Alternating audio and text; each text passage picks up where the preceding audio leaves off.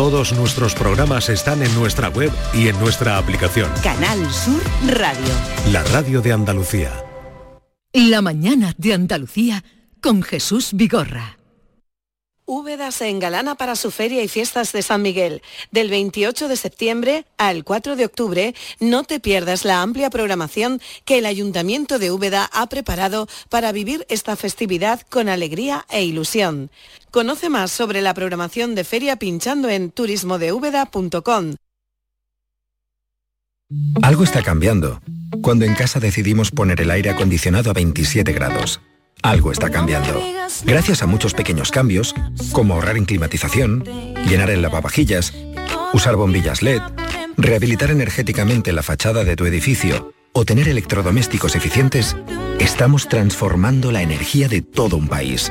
Por ti y por todos, únete al cambio. Entra en algoestacambiando.es e infórmate. IDAE, Gobierno de España. Con la Agenda España Digital 2026 todos somos protagonistas de la transformación digital de nuestro país. Da igual si eres Edu, Judith o Aurelio, si tienes 20 u 80 años, da igual tu origen, si eres de campo o ciudad. Bienvenida a España Digital, aquí y ahora, Gobierno de España. Campaña financiada con los fondos Next Generation, Plan de Recuperación. ¿El calor te deja sin fuerzas? Ya puedes refrescarte y a la vez recargar energía con los nuevos polos flash energéticos Power Flash. Prueba nuestros tres sabores, piña y coco, melón y manzana y Energy Flavor. Te sorprenderán. Refrescate y recarga con Power Flash. Ya en tu punto de venta habitual, distribuido en exclusiva por Frutos Secos Reyes. Esta es La mañana de Andalucía con Jesús Vigorra, Canal Sur Radio.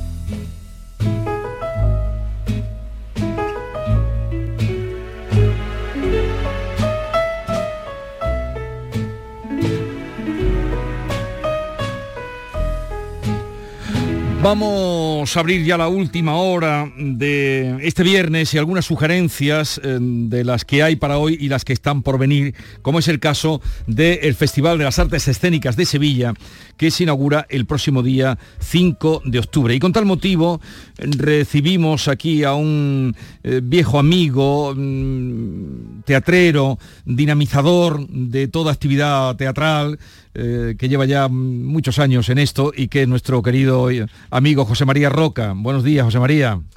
Buenos días. ¿Qué tal estás? Me gusta mucho más ser tu amigo que tu viejo amigo. bueno, un poco veterano, ¿no? Claro, sí. Eh, además, como eh, siempre es con cariño. Siempre es con mucho cariño, claro, porque si te digo viejo amigo es que somos los dos. Efectivamente. Una edición más del Festival de las Artes Escénicas que comienza el próximo día 5 eh, de octubre. ¿Cuántos espacios, cuántos escenarios implicáis? Eh, hay cinco escenarios que son los que forman la asociación que hace el festival, el FES. Viento Sur Teatro, La Fundición, el TNT, la Sala Cero y Platea Odeón. Eh, son cinco espacios que muy versátiles, muy diferentes entre sí, igual que la programación, que como se puede ver es absolutamente ecléctica, hay para todo y para todos, estéticas diferentes, mm, géneros diferentes, planteamientos diferentes, en fin, una fiesta del teatro como muy pendiente de la actualidad de las artes escénicas de, este país. ¿Qué edición es esta? La 16. Esto lo tenía que haber tenido aprendido, pero no...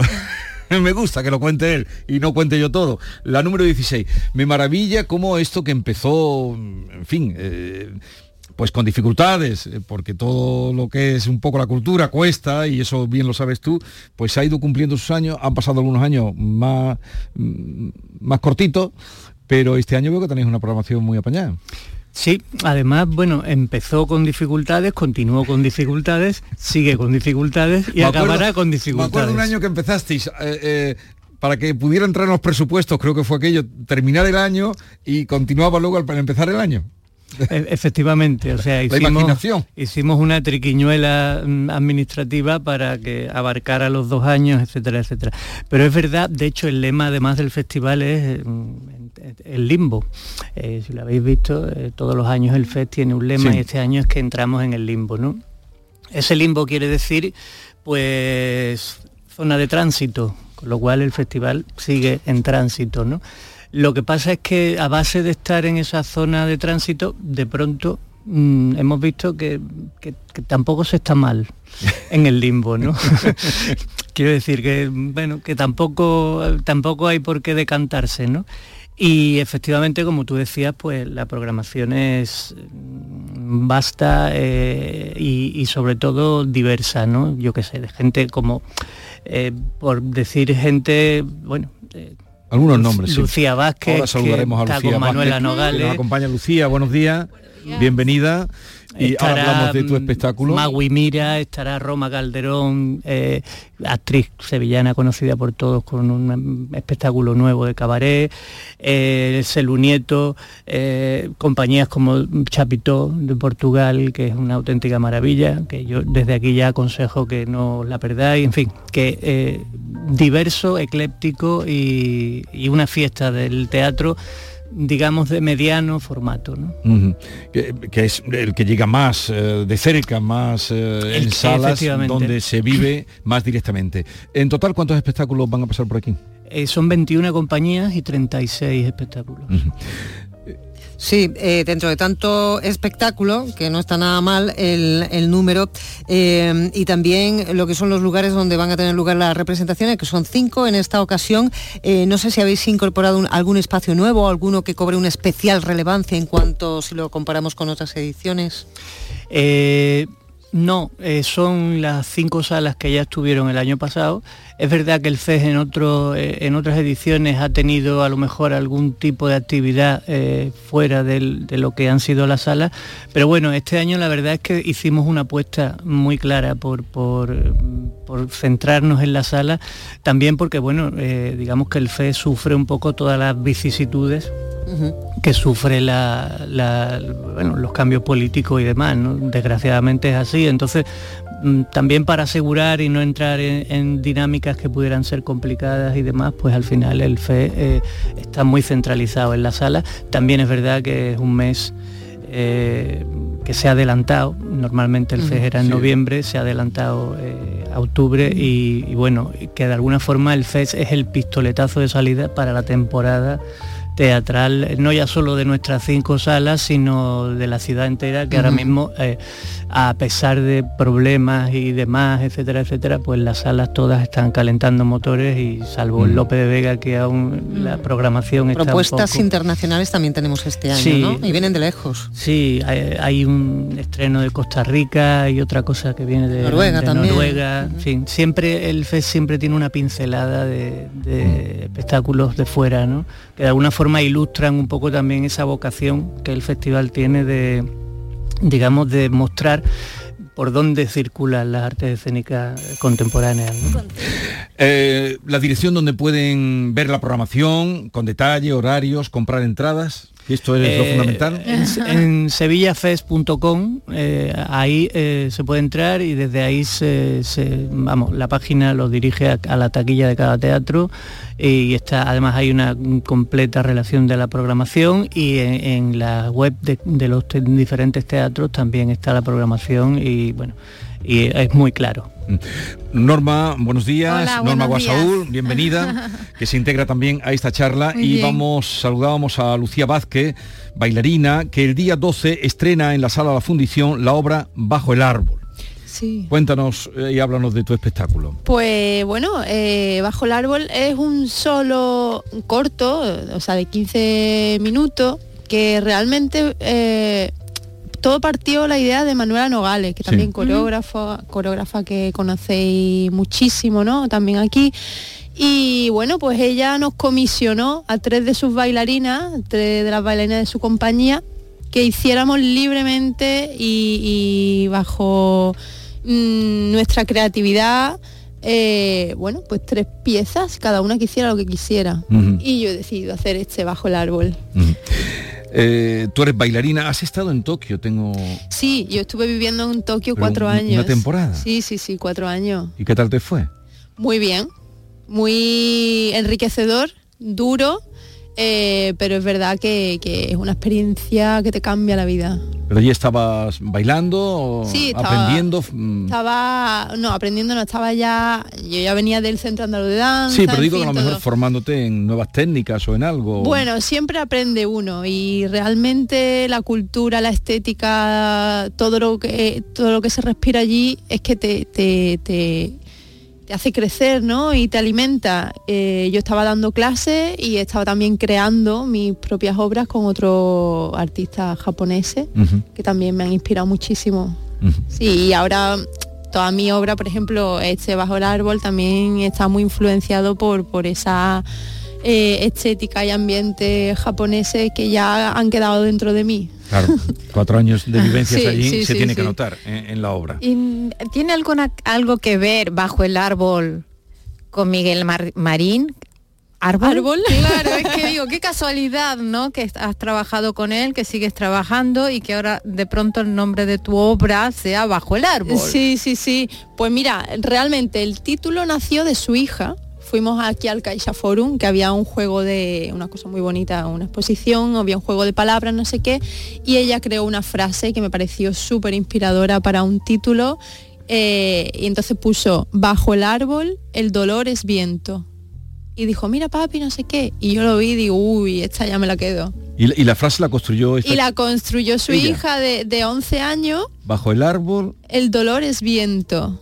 O sea, una cosa poética. Esa niña apunta. Una Pero que aparte árbol también Ar- es su padre. Claro, y árbol es su padre. Por eso ella hizo también esa frase e incluyó la palabra árbol, porque ella sabe que, que su padre, el nombre artístico, Claro, claro, claro. es árbol, ¿no? Entonces, bueno, me pareció muy Qué bonito. bonita historia. Sí. Qué bonita historia. A veces nunca sabemos de lo que vemos dónde está eh, la génesis de las cosas, pero Sí. el que el que lo lleva lo entiende y lo comparte, como en este caso tú. Y es una obra que es creada y ideada por ti. Sí, sí, sí. Yo, eh, mm, a partir de este título, pues fui eh, cultivando ideas también Miguel, ¿no? Miguel. Marín, eh, que él me hace la música original, me la compone con la idea de que yo tengo, es que me inspira muchísimo, ¿no? Entonces también su música me mm, hace que construya la obra de, de una manera, ¿no? Y no de otra. ¿Y cuál es el hilo narrativo de, esta pieza tuya? ¿Qué cuentas? Eh, bueno, es un poco un paralelismo entre los árboles y las personas. Eh, como cada, como los árboles son todos iguales, ¿no? Digamos, tienen un tronco, una rama, una hoja, pero cada uno es único. Pues igual las personas, ¿no? Que, bueno, también nace de un libro de Bruno Munari que se llama Dibujar un árbol y, es también muy poético porque habla, bueno, eso, de, la singularidad de las personas y también habla de las semillas, ¿no? La semilla del árbol puede caer abajo y puede nacer otra singularidad, ¿no? Pero también el viento se, la- se puede llevar esa semilla muy lejos y, y donde menos te lo espera crece un árbol parecido, parecido, no igual, al, al primero, ¿no? Qué bueno. Mm. Pues el día 12 se estrena esta historia que nos está contando con esa dulzura, Lucía Vázquez. El día 12 se estrena en la sala La Fundición Bajo el Árbol. ¿Es una función o habrá varias? Son dos funciones, funciones. sí, eh, el 12 y el 13. 12 y 13 en la sala La Fundición. ¿Qué más nos ¿Tú vas a presentar algo en el festival o, o estás ahora más de gestor? José María, José María Roca es el creador y, y director de eh, La Sala Imperdible y de todo lo que la compañía La Imperdible ha producido durante muchos años. No sé si ahora estás más de gestor o estás de creador. No, bueno, estoy haciendo mis espectáculos y mis cosas como siempre. Vamos, acabo de acabar eh, de terminar un Becker en la Torre de Don Fadique que ha estado Sí. todo el mes de agosto y sigo. Lo que pasa es que evidentemente también estoy en la, estoy en la, gestión. en la gestión. Y nada, a mí me gustaría mm, eh, eh, aquí ahora en este momento, en esta emisora, pues decir que hay, deciros que hay un espectáculo mm, de radio, teatro, Ajá. en el FE, muy interesante, que se llama El Tran Tran FM, que es un espectáculo que es un homenaje al mundo de las ondas, que es improvisado, a partir de lo que el público va pidiendo. Y es como una especie de día de radio donde están tus noticias, tus canciones, tus anuncios. Al Tran Tran FM, que será en Platea Odeón, eh, creo que el 5, perdón, no lo tengo aquí, bueno, lo, lo miramos, lo buscaremos. Al Tran Tran. Al Tran Tran FM. Al Tran Tran FM. ¿Y eso se ha experimentado o es una cosa? No, no, no, llevan, llevan tiempo ya eh, girando. ¿El grupo? Eh, me parece que son catalanes. Catalanes. y, y, es muy interesante porque, bueno, es un homenaje directamente a la radio y a la relación del teatro con la radio, que es una relación, mm, bueno, muy estrecha, ¿no? Em, le, pone ya la guinda al FES lo que es la, clausura y los premios escenarios de Sevilla. Eh, ¿Cómo van a ser? ¿Dónde van a tener lugar? ¿Quién lo va a presentar? Pues los premios van a ser, eh, eh, igual que el año pasado, en Platea Odeón, que es quizás el espacio un poquito más adecuado a, la fiesta, porque en definitiva los premios lo que representa es una fiesta del teatro sevillano, ¿no? en el cual nos agasajamos entre nosotros y nos premiamos porque somos muy bonitos y muy perseverantes, ¿no? Sí, como no, hay abuela, ¿no? Como no hay abuela. E, efectivamente. La fiesta del teatro. Y, lo, conduce, que además todos los años crea un espectáculo, digamos, nuevo al uso, Alex, Alex, O'Doherty, que muy conocido ya por todo el mundo, no solo ya por su, eh, digamos, vertiente golfa, sino porque, bueno, porque es un actor eh, de muchas películas y tal. Y, es eso, es la fiesta del teatro sevillano, es muy abierto, es muy divertido y, es un punto de encuentro anual que al final... Eh, resulta que tiene también sus frutos porque el tener un espacio donde encontrarnos, donde compartir una cerveza y donde reírnos un rato, es absolutamente sano y fundamental para la profesión. ¿no? Por cierto, al Tran Tran que hablabas FM, que procuraremos verlo, es el día 6 de octubre a las 9, al Tran Tran eh, FM. Eh, estoy viendo aquí, es muy variado, pero decirle ahora todos los títulos sería, en fin, no, no, no aportaría si no entren ustedes en la página sevillafest.com sevillafest.com y disfruten de, de este teatro que sigue caminando en el limbo un año más. ¿No? Efectivamente, en, esa, en ese espacio de tránsito en el cual, eh, insisto, mm, hemos llegado a encontrarnos a gusto. ¿Y cuánto público más o menos? Pasará por ahí, por esas 35 Yo creo que eh, no llegará representaciones. no llegará a las 300 o 400 mil personas. ¿Hay alguien que te haya quedado con la espinita, alguna compañía que hayas dicho, ay, para el próximo año? No, eh, como, como ha dicho Jesús, hay tanto y tan, eh, yo creo que tan interesante todo, porque además este festival tiene una particularidad y es que la programación la hace cada sala, ¿no? Eh, yo soy director, pero lo que hago fundamentalmente es coordinar un poco todo el festival, ¿no? Entonces, cada sala conoce muy bien su público, su trayectoria. Cada uno de su padre y de su madre, digamos. ¿no? efectivamente. El FED le sirve como para profundizar un poco en, su programación anual y le da la oportunidad de traer compañías que en circunstancias mm, normales de programación no podría traer. ¿no? Con lo cual, bueno, toda la programación está garantizado que es una programación muy escogida, que funciona y que y ya te digo, no llegará a 300.000 lamentablemente, pero... pero todos 300.000 habrá con nosotros. algo histórico también, ya que estábamos hablando, bueno, histórico dentro de la historia reciente, y es que eh, Maggie, eh, Maru, Maggie Magui Mira, una excelente actriz que hemos visto en todo sitio, luego como directora, eh, retoma un espectáculo que hizo hace como 40 años, Las Mil Noches de Molly Bloom. Efectivamente. Que fue donde por primera vez eh, ella destacó de una manera eh, tremenda. Efectivamente. Destacó y deslumbró las mil noches de Molly Bloom. Sí, sí, un espectáculo además. Y lo ha retomado ahora, ¿no? Al cabo de los años. Efectivamente, un espectáculo completamente en femenino, un espectáculo, eh, bueno, que yo creo que también hay que verlo. Y hay que, sí, hay que verlo. Hay que verlo. Es el en el Teatro Romea de Barcelona hace muchísimos años, hace, bueno, tantos años como ya apuntamos. Eh, Lucía, ha sido un placer, Lucía Vázquez, mm, suerte para el estreno. Muchas gracias. Bajo el árbol, gracias por esa historia que has compartido con nosotros.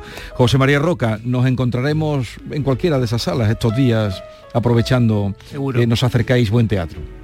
Suerte. Estupendo. Muchas gracias. Adiós.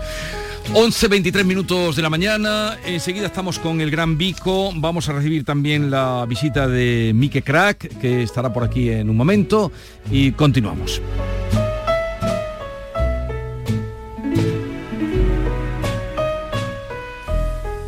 Esta es La Mañana de Andalucía con Jesús Vigorra, Canal Sur Radio.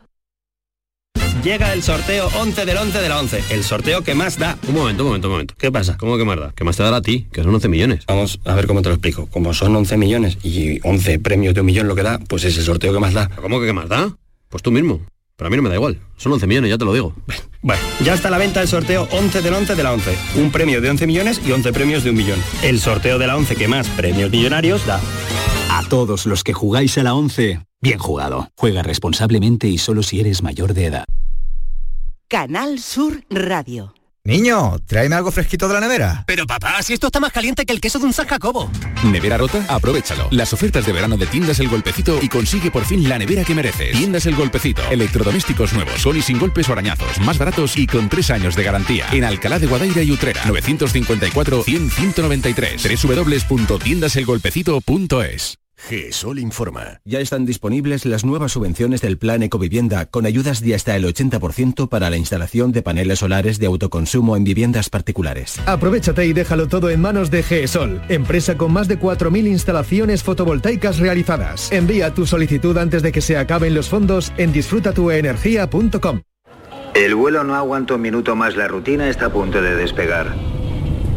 Gracias por volar con nosotros y por volver con esa energía que esperamos os dure dos semanas, por lo menos. Este otoño cambia el mood. Vuela por Europa desde 24.99 con Vueling. Más información en vueling.com. Cinco océanos, lo mejor en congelados en Sevilla. Hasta el 17 de octubre, almeja blanca a 1,99 el kilo y preparado de chuleta de cerdo de centro o aguja a 2,90 el kilo. Variedad y calidad al mejor precio. Almeja blanca a 1,99 el kilo y chuleta de cerdo de centro o de aguja a 2,90 el kilo. Cinco océanos. En Canal Sur Radio queremos que las noches del fin de semana disfrutes de una radio fascinante, con la noche más hermosa.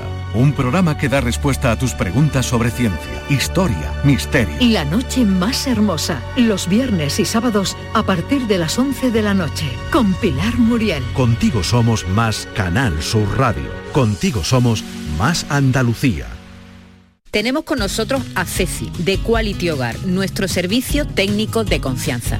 Ceci, si tenemos una Aqualimpia averiada, ¿la reparáis con piezas y recambios originales? Por supuesto que sí, Maite. Somos la única empresa que tenemos piezas y recambios originales. Pero no solamente una Aqualimpia, cualquier aparato del hogar que no funcione. Puede ser un robot de cocina, una radiofrecuencia, una magnetoterapia, sea de la marca que sea, te lo vamos a dejar como nuevo. Llámanos ahora y pide tu presupuesto gratuito y sin compromiso. 937 078 068 937 078 068. Por otra parte, si tienes una máquina de Aqualimpia o de cualquier otra marca cogiendo polvo y ocupando espacio porque ya no la utilizas, en Quality Hogar te damos la opción de poderla cambiar por otro producto de tu elección de nuestro amplísimo catálogo. Además, en Quality Hogar tasan tu máquina antigua con hasta 800 euros para que puedas adquirir cualquier otro producto de la altísima calidad con las mejores condiciones y financiación. Llámalos ahora mismo y no dejes escapar esta oportunidad. 937 078 068 937 078 068. Además, si en tu caso quieres volver a utilizar la Aqualimpia que ya tienes, pero no recuerdas cómo funciona, enviaremos un técnico a tu domicilio para hacerte una demostración y un mantenimiento del equipo, para que así puedas sacarle el mayor partido y alargar la vida de la máquina. Llámalos ahora al 937 078 068 937 078 068. Aqualimpia es marca registrada de Quality Hogar. La mañana de Andalucía con Jesús Vigorra. Chocolate con almendras, chocolate con almendras, chocolate con almendras. Dame chocolate, chocolate con almendras, chocolate con almendras. Nuestro próximo invitado se llama Miguel Bernal Montes, eh, pero sus 40 millones de seguidores le llaman Mike. Es el youtuber número uno de España, está en el top mundial, top 20 mundial, entre los cinco más destacados de habla hispana. Y este domingo, 1 de octubre, va a estar en el Cartuja Center de Sevilla estrenando su espectáculo en vivo Mike Crack y la superarma secreta. Por cierto, que hoy pueden eh, verlo, bueno, quienes no lo conocen, y leer una entrevista que le publica el Diario de Sevilla, donde dice, hasta hace poco nuestro trabajo estaba muy infravalorado. Infravalorado, Mike, con 40 millones de seguidores. Buenos días. Hola, buenos días. ¿Qué tal? Bueno, a ver, infravalorado. ah, bueno, que no sabía hacer una pregunta ya ahí de, de- directamente. Todo muy bien por aquí, gracias. Era una pregunta, era una pre- para que me dijeran, no, ya no son 40, son ya casi 44 millones de seguidores. Claro, eso es lo que iba a decir, justamente eso, ¿no? Sí. Mm, Oye, eh, este que este espectáculo es estreno en Sevilla, tengo entendido. Sí, va a ser la inauguración el día 1 de octubre. ¿Y, y por qué aquí? Pues eso no lo sé yo.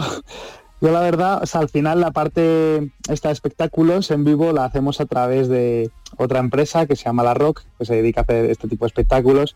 Entonces sus motivos tendrán, yo ahí voy completamente confiando en ellos. O sea, son unos profesionales, hacen un trabajo excelente y, y se han decidido hacerlo ahí, por- sus, sus razones tendrán. Mira que yo te preguntaba para que me dijeran, no, porque Sevilla es un público de nivel, Hombre, porque es una todo el ciudad mundo fantástica, sabe- porque hay Todo el un mundo sabe que Sevilla tiene un color especial. Mike, mm, el, el- el espectáculo eh, eh, proviene o es eh, mm, un, un espectáculo en vivo sobre tu serie de animación Las perrerías de Mike, del perro. Eh, ¿Cómo se lleva eso al escenario? ¿Es un musical? ¿Tiene tecnologías? ¿Es para niños? ¿Cómo es? ¿Cómo es que Pues- cuesta imaginarlo? Estábamos escuchando la canción de, de- del perrito que le gustan los diamantes, el chocolate me parece con almendras. ¿Cómo se pasa eso a carne y hueso? Pues es curioso. Lo primero es que eh, sí, hemos intentado hacer una apuesta tecnológica muy fuerte en la cual vamos a combinar eh, lo que es animación con espectáculo en vivo, con lo que es eh, el teatro. Entonces, para ello hemos hecho exclusivamente para, para este show una pantalla gigantesca de varios metros en la cual pues van a aparecer las animaciones que los niños conocen y la idea es que estas animaciones, la, la pantalla tiene una brecha en medio oculta, entonces los personajes animados van a salir al escenario y se van a hacer reales. Entonces así es como lo hemos tratado de hacer vida, eh, o sea, traerlo a la vida real. Eh, es una cosa muy curiosa y muy innovadora que yo creo que a nadie le va a dejar indif- eh, indiferente y el espectáculo va dirigido pues a, a niños, a público familiar. Mike, tú... Tenemos, eh, bueno, sí, adelante. No, te quería preguntar, eh, ¿tú no te formaste en tu vida para ser eh, youtuber, influen- influencer y además creador de contenidos pues eh, para niños muy exitosos, como es el caso este del, del perro Mike? ¿Tú te graduaste en biotecnología y, cómo se termina uno dedicando a estas cosas? Pues no sé, eh, el destino supongo. Eh, o sea, lo que tengo claro es que nadie se forma para esto realmente. Es una cosa que, bueno, que ha llegado gracias a las nuevas tecnologías, que está todo muy democratizado, ¿no? Eh, cualquiera puede coger una- un- un ordenador y una cámara y, y hacerse influencer. Ya la cosa que te vean o que te salga bien ya es otra cosa. Pero sí es curioso porque, claro, a mis padres cuando les dije que me hacía youtuber se llevaron los demonios. Has pasado por después de hacerme la carrera. Sí. Sí, Has pa- perdón. Sí, perdona, has pasado por muchas, eres muy mm, eh, hiperactivo, digamos, y has, has tocado muchos palos, magos, escribes, eh, has hecho, fuiste mago, escribes, dibujas. Para los que de, de 40 millones a lo mejor no te conocerán dos o tres, pero para esos dos o tres que no te conozcan, vamos a, te voy a recordar o voy a eh, enseñar uno de los contenidos que tú haces. ¿Cuántas curitas hacen falta para soportar mi peso? Comenzamos como siempre con una y obviamente es imposible. Por cierto, comenta cómo las llamas en tu país. En el mío es tiritas. También probamos con 2, con 4, con 8, con 12, con 18 y todo parecía que era imposible. Hasta que probé con 20 y... ¡Uh! ¡Casi me aguantó! Hasta pensé que era culpa tuya que estás viendo este vídeo y no has dejado tu like. Pero no, resulta que es que la curita se había roto. Así que me dispuse a reemplazar todas las curitas por unas nuevas y además añadimos una última, la número 21, que era más gorda que las demás. Bueno, pues esto es uno de los de los retos y, y- y de la infinidad de contenidos que subes, cómo haces, cómo se te ocurren. Pues eh, a ver, la mayoría es inspiración, o sea, al final yo soy una persona que antes que creador diría que soy usuario, ¿no? Yo soy de los que está ahí eh, por internet, consumo muchos contenidos, soy eh, muy aficionado a muchos canales eh, y entonces al final eso no deja de ser una inspiración, ¿no? Porque te vas enterando de las nuevas tendencias, los retos. justamente este que has puesto de ejemplo es bueno, un formato de vídeo corto que se basa mucho en hacer desafíos y retos. ¿no? La gente se cuelga con cosas y dicen, pues ¿cuánta espanadrapo hace falta para soportar mi peso? bueno, a ver, vamos a probar. El próximo día 1, el domingo, em, los domingos, que, en fin, es un día que le temen todos los teatreros, pero claro, eh, Mike Crack con, todo lo que tiene. los niños que los llevarán. Sí, sí, porque los niños, ¿a ¿tú a qué público te diriges, Mike? Pues eh, en general mi arco se mueve entre los 8 y los 15 años principalmente. Eh, este evento, claro, hasta que no esté allí no sé qué me voy a encontrar, pero por ser un show con Muppets, con actores disfrazados de animales, eh, supongo que la edad será bajita, ¿no? En torno a los 9, 10 años, supongo que sean la mayoría de niños que vengan a verlo. Pues en el Cartuja Center el domingo. Un saludo, que vaya todo bien y, nada, te deseo la mayor de las suertes, pero vamos, ya te va bien. Muchísimas gracias. Vamos, que si esto va bien y, conseguimos darle ahí caña al teatro, pues genial. Mucha suerte, hasta luego. Adiós.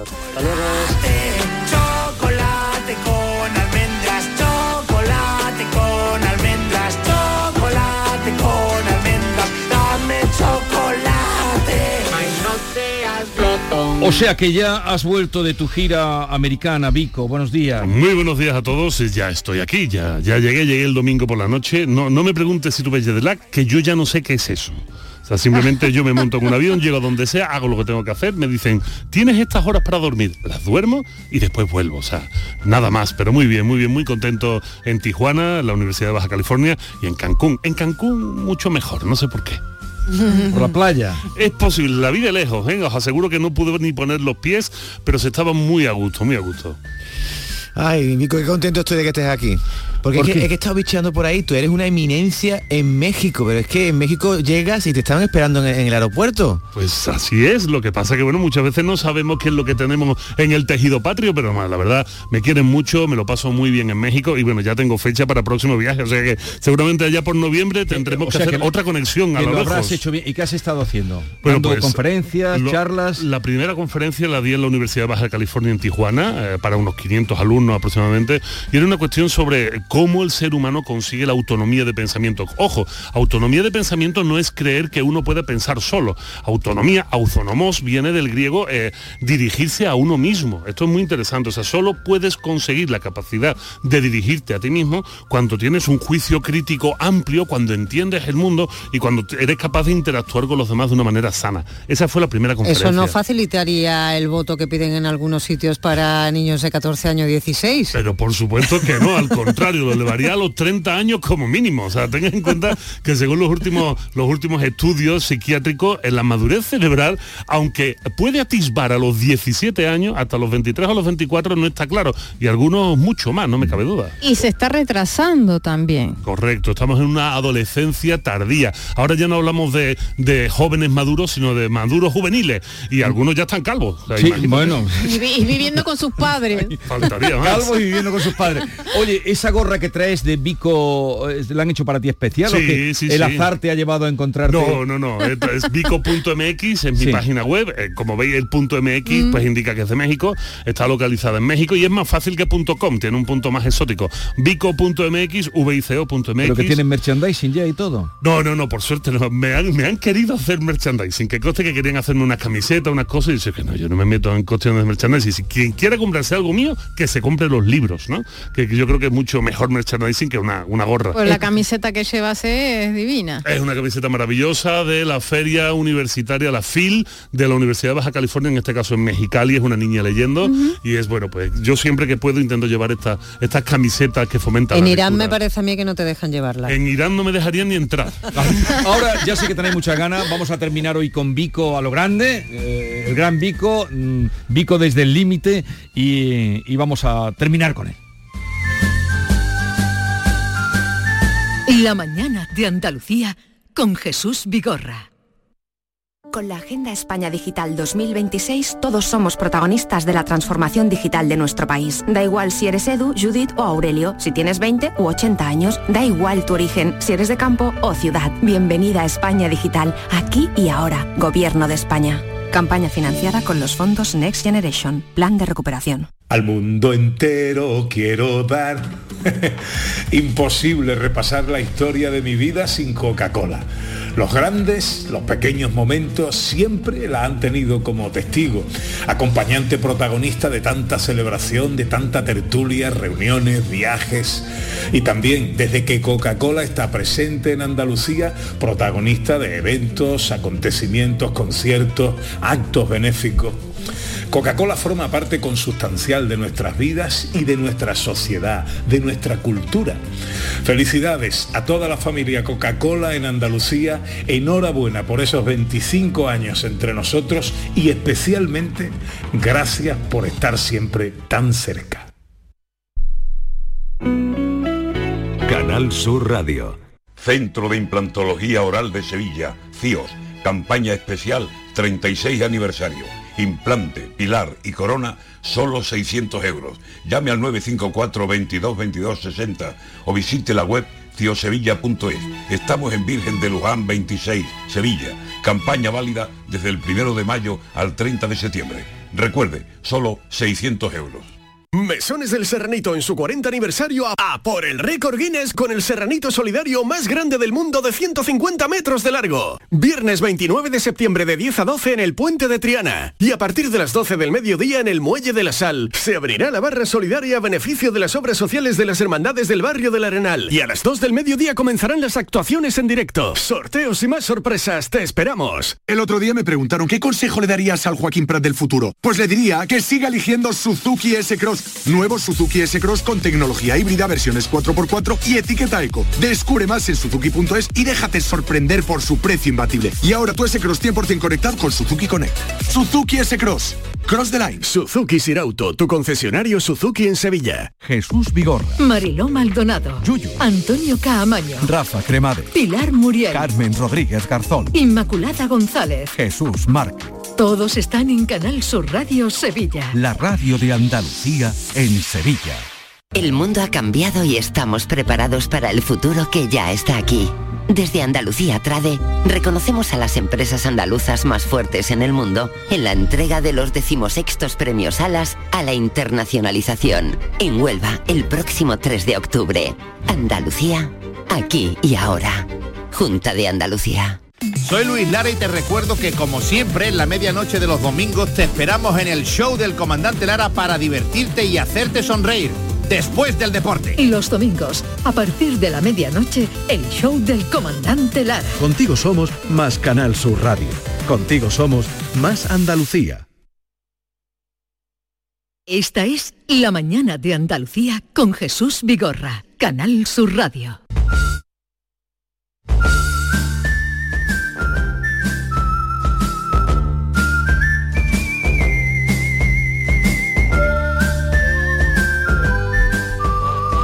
Vico desde el límite cada viernes eh, nos visita. Les recuerdo que eh, el último libro que ha publicado es eh, Ética para desconfiados, filosofía esencial para sobrevivir en este mundo hostil filosofía para vivir en este mundo hostil que está yendo muy bien, ¿no? El libro. El libro está yendo fantásticamente bien. Ahora mismo es el número uno en ventas de la editorial Ariel, bueno, una de las primeras editoriales de filosofía de España. Eh, está muy bien situado y sobre todo la tercera edición, que esto ya es ciencia ficción. O sea, que un libro de, de ética vaya por la tercera edición en cuatro meses, yo la verdad estoy muy feliz y, y muy agradecido.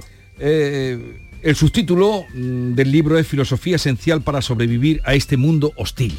Y esta semana, bueno, esta semana, ayer hemos vivido un suceso que nadie se esperaba, ha emergido y ha dejado, nos ha dejado todos eh, pues un poco contrariados.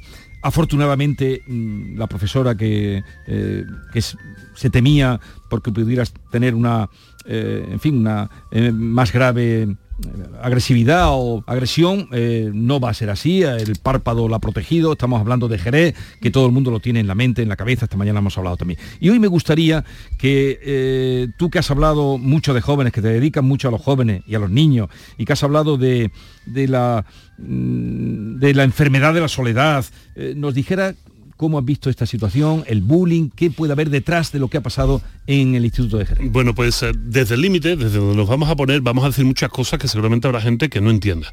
Y hay que explicarlo, hay que ponerlo en, negro sobre blanco. Lo primero es que la noticia coge por sorpresa solo a los que no conocen el medio. Los que no conocen el medio dicen, pero ¿cómo es posible que esto esté pasando? pues, pues, pues poco está pasando poco está pasando, porque en realidad los niños, los adolescentes, todo lo que es el sector de, la infancia y de la juventud, está adoleciendo ahora mismo un problema heredado de sus padres, pero en un grado superlativo. Mientras nosotros tenemos todavía las herramientas para superarlo, porque hemos tenido una crianza híbrida entre un mundo analógico y un mundo digital, todavía hemos jugado en la calle, todavía hemos desarrollado habilidades sociales, eh, somos capaces de ver el mundo con un espectro un poquito más amplio y podemos incluso entender que hay algunas cuestiones que, eh, como la agresividad de ciertos niños, que es más una cuestión de dureza de la piel que otra cosa, cuando nos ponemos en el lugar de nuestros hijos, hacemos un flaco favor porque lo hacemos siempre desde la atalaya de nuestra historia, o sea, de nuestra propia vivencia. ¿Esto qué significa? Para que la gente lo entienda. Significa que siempre juzgamos estas cuestiones de acoso escolar, de maltrato en, en la jaula, en definitiva, de salud mental. Todo esto son problemas de salud mm. mental. O sea, que nadie se engañe. es un problema de abuso escolar es un problema de salud mental. Y ahora voy a explicar de quién quién es el problema, porque ahora mismo muchos están diciendo, pues del acosador, ¿de quién va a ser? Cuidado, cuidado, esto, es más amplio de lo que la gente cree, ¿no? Nosotros, al juzgar desde aquí, empezamos a justificar cierta cosa que no debemos de justificarlo. Como por ejemplo, aquella idea estúpida de que es que los niños son todos violentos por naturaleza. No, mire usted, el niño tiene un comportamiento violento porque el niño no es capaz de medir sus emociones y medir sus intensidades. Y a lo largo del desarrollo eh, de este niño, del contacto con los otros niños, esto es importante, el contacto con los otros niños. Ahora, todos los padres que me estén escuchando, que empiecen a pensar cuánto contacto tienen sus hijos con otros niños. A medida de la que, se inician los procesos de socialización, y esto empiezan a partir de los 3 o 4 años de edad y se refuerzan hasta los 14 o 15 años de edad, es cuando vamos limando eso. Es cuando los niños van diciendo, no, no con tanta fuerza, no con tanta agresividad, no de esta forma, sino de esta otra. No, para conseguir esto necesito esto y otro. ¿Qué sucede, Jesús, con, el acoso escolar? El acoso escolar para nosotros son grandes llamaradas son grandes llamaradas. Es como un incendio que está ahí latente, que nadie ve, porque no sale humo y de repente, ¡fum! sale una bocanada de humo, ¡bum! hacia arriba, prende la llama y decimos, aquel lado del monte está ardiendo. Posiblemente mucho más monte está ardiendo, pero solo estamos viendo la llama ahí. Cuando hablamos de violencia escolar, de acoso o de bullying, como queramos decirlo, no es un problema que solo atañe al niño o a la niña que acosa o al niño o a la niña acosada. El problema es que toda la clase, y esto es duro, toda la clase es culpable de esto. Toda la clase, porque hay dos formas de, hay tres formas, perdón, de afrontar esto desde desde el grupo.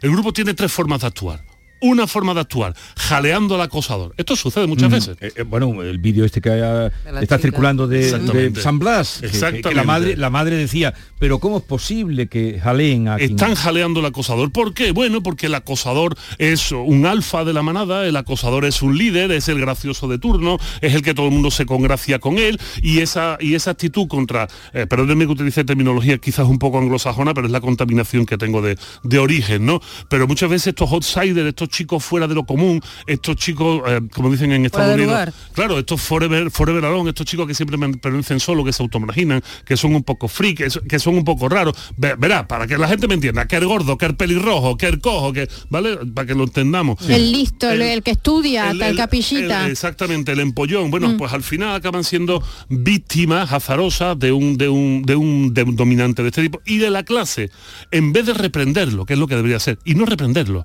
La clase lo que debería hacer inmediatamente es ponerse del lugar del más débil, apoyar al más débil y apartar, apartar al acosador lo que hace es jalearlo. Esto es una, una acción.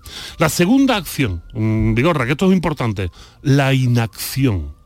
Ah, amigo mío, ah, amigo mío, porque la inacción también es una cuestión ética. El no hacer nada el no hacer nada también es estar haciendo.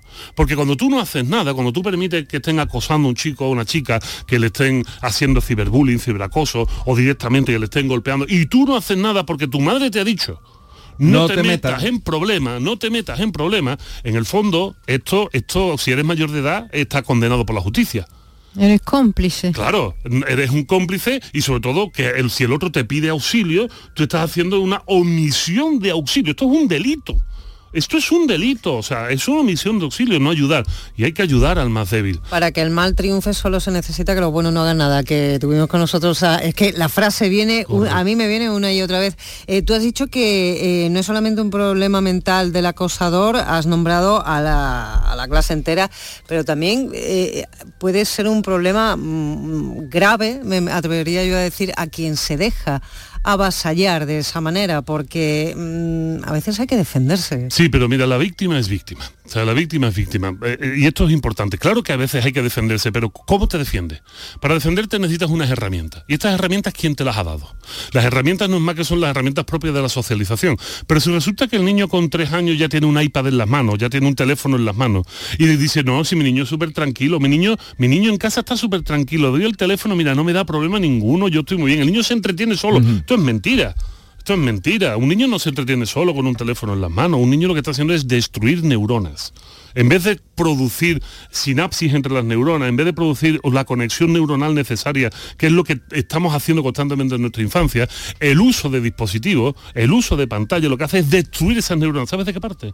De una parte que se llama la ínsula. ¿Sabes qué es la ínsula? La parte relacionada nada más y nada menos que con la empatía que con los sentimientos empáticos, con la solidaridad. Esa parte se está destruyendo usando, la, usando las pantallas. Y aislándose. Claro, se aíslan por completo y no se socializan con otros y no tienen esas herramientas para defenderse. Y no tiene la capacidad de ponerse en el lugar del otro, Por que su- es la falta de empatía, ¿no? Al me queda con la curiosidad de la tercera parte. Es que has dicho dos formas de actuar. ¿Y la tercera? La tercera es involucrarse con el otro.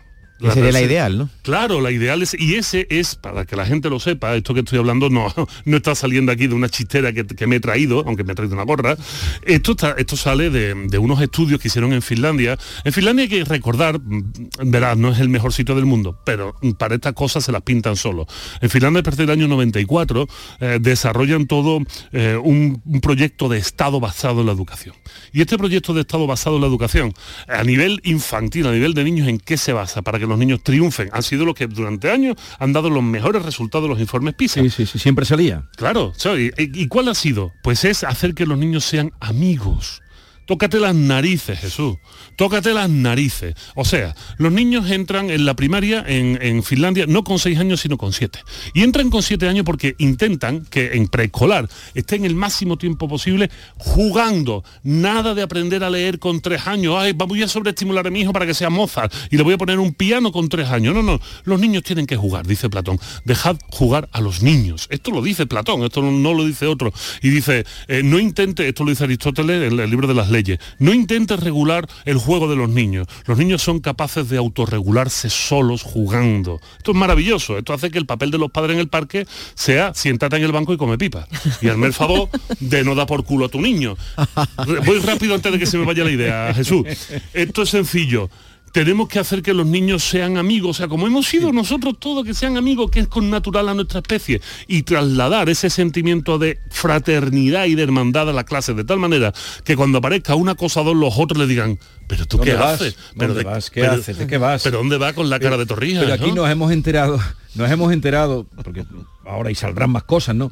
Mm, De que este chico estaba aislado, eh, de que eh, la, la niña se lo contaba a su padre, su padre lo contó aquí, de que el día anterior le habían tirado agua, si el día anterior le tiraran agua quiere decir que en otros días le habrán hecho otras eh, otras perrerías, ¿no? Parece que no, no, no nos damos cuenta y creemos que vivimos Y ahora de en- pronto claro. nos ha saltado esto en un instituto de Jerez. y todo el mundo se asombra y todo el mundo se asombra y de repente decimos no, no, es que la culpa primero somos muy listos la culpa es de la institución la institución les cuesta mucho trabajo encontrar esto porque son muchos niños y porque además los docentes tienen una carga administrativa tal que no pueden dedicar dedicarse, como deben de hacerlo, a trabajar con los niños. Esto es lo primero. Tienen una carga administrativa que en muchos casos es el 60% de la actividad, del tiempo que dedican. O sea, esto es inhumano. Y después, y después las, las, las, eh, los colegios, los institutos, saben que en cuanto levantan el papel eh, y la bandera de aquí hay bullying, llegan los padres y empiezan a sacar los niños por todos lados. Y esto es un problema después para la propia institución. Entonces hay mucho miedo a, a- a levantar, la, a levantar la, la perdiz. Hay que cambiar todo y la educación de los padres y que además los padres están pendientes de los niños. Es que es todo lo que está mal. Es que has dicho algo básico. Hay que cambiar todo, gran parte, gran cosa, pero sobre todo lo que hay que cambiar es cómo los padres estamos educando a los niños. Y voy a decir una cosa muy importante, que si no lo digo reviento y queda poco tiempo. Tuve la suerte de ser invitado por el gobierno del estado de Colorado para impartir una conferencia en Aurora. Aurora es la ciudad del estado de Colorado donde, de, y de Estados Unidos donde ha habido más tiroteos en las escuelas. Y me pidieron por favor que diera una conferencia para explicar qué, estaba pasando, ¿no? Porque ellos tienen clarísimo que todos estos francotiradores, estos niños con pistola, en este caso una navaja, que entran en clase y se lían a navajazos y a tiros, en el fondo son todos chicos que están sufriendo acoso escolar. Ellos lo tienen clarísimo. Aquí en España parece que no nos damos cuenta. Es como que nos sorprendemos. Ay, mira, ay, y lo acosaban. ¿cómo- ¿Por qué crees que ha llegado a esto? Y en Estados Unidos lo tienen tan claro que ya no saben qué hacer, porque claro, el problema que tienen es que tienen las armas al lado. Sí, sí, no. Las armas al lado. Y si este chico en vez de una navaja hubiese podido coger una escopeta, trinca la escopeta, porque ya no podía más. Porque no nos podemos poner en su mente. Si nos pudiéramos en su mente, entenderíamos que lo siguiente que habría hecho seguramente sería acabar con su vida. Porque ya no podía, no, porque estaba en el límite. Volvemos a los límites de la filosofía. ¿Dónde está el origen de todo esto? Está en las casas nuevamente y en sociedades individualizadas. Sociedades muy fragmentadas donde creemos que el, el gran favor que le hacemos a nuestros hijos es meterle en todas las actividades extraescolares posibles y sacarlos de la calle. Y perdonen ustedes. Esto se soluciona como lo hemos solucionado los últimos 300.000 años y no es a palo. Esto es dejando que los niños jueguen en la calle, dejando que socialicen, que tengan toda su experiencia posible en la calle, el máximo número de horas posible, porque por algo vivimos en un país, en una, en una región como Andalucía, donde el clima lo permite y además hay seguridad en nuestras calles. Esto no es México. Aquí no hay un violador en cada esquina, ni un asesino en cada esquina, ni un vendedor de drogas. Eso es mentira. Esto es un sitio seguro. O sea, la culpa es la falta de interacción que tienen los niños hoy día, ¿no? Absolutamente, absolutamente, porque están actuando como, como adultos desnaturalizados. A ver, eh, el lunes volverán los alumnos a este colegio que lleva el nombre de una científica que se llama Elena García Armada.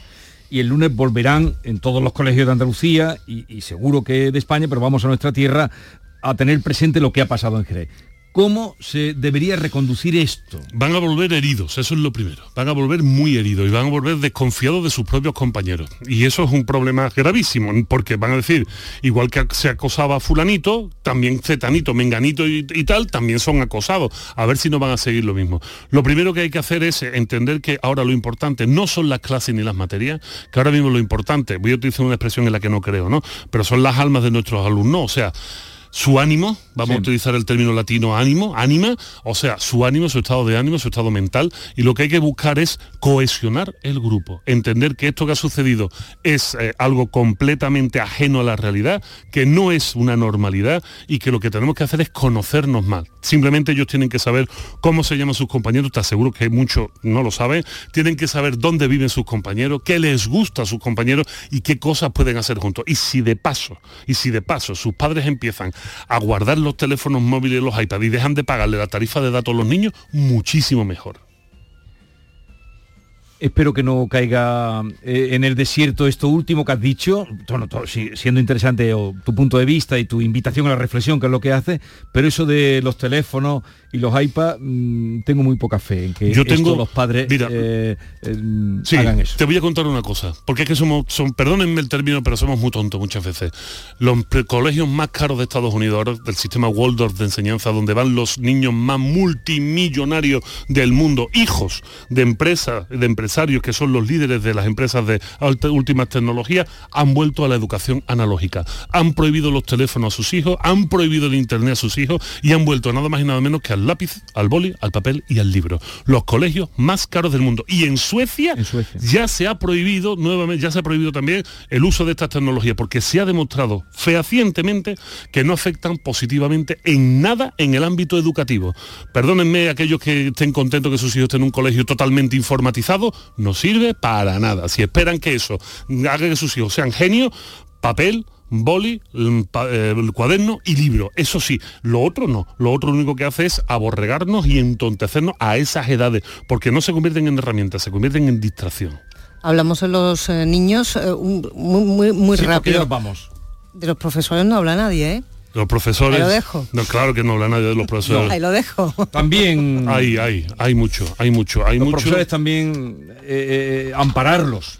Em- Ampararlo, em- protegerlo. Empezar por ahí. protegerlo. Hay que protegerlo, parece de verdad que sí, hay que proteger al, al profesor. El profesor es figura de autoridad, nos pongamos como nos pongamos, es quien debe de serlo y al flaco favor hacen mucha jampa metiéndose donde no les deben. Por favor, vamos a ser un poquito más sensatos, ¿no?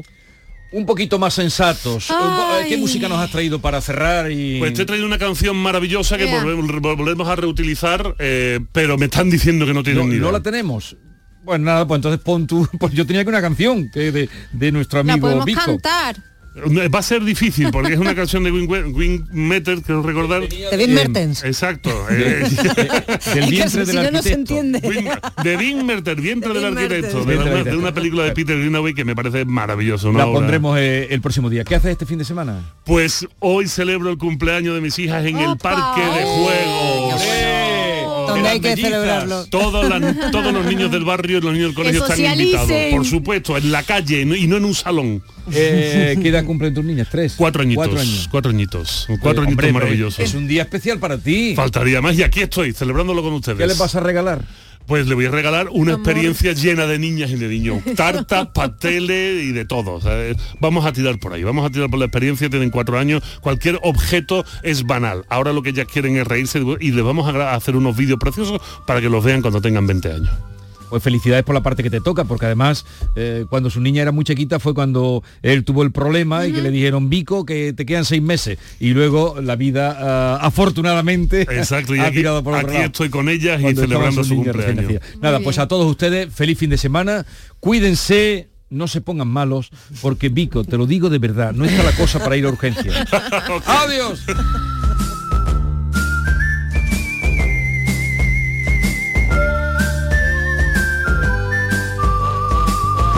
Esta es La mañana de Andalucía con Jesús Vigorra, Canal Sur Radio.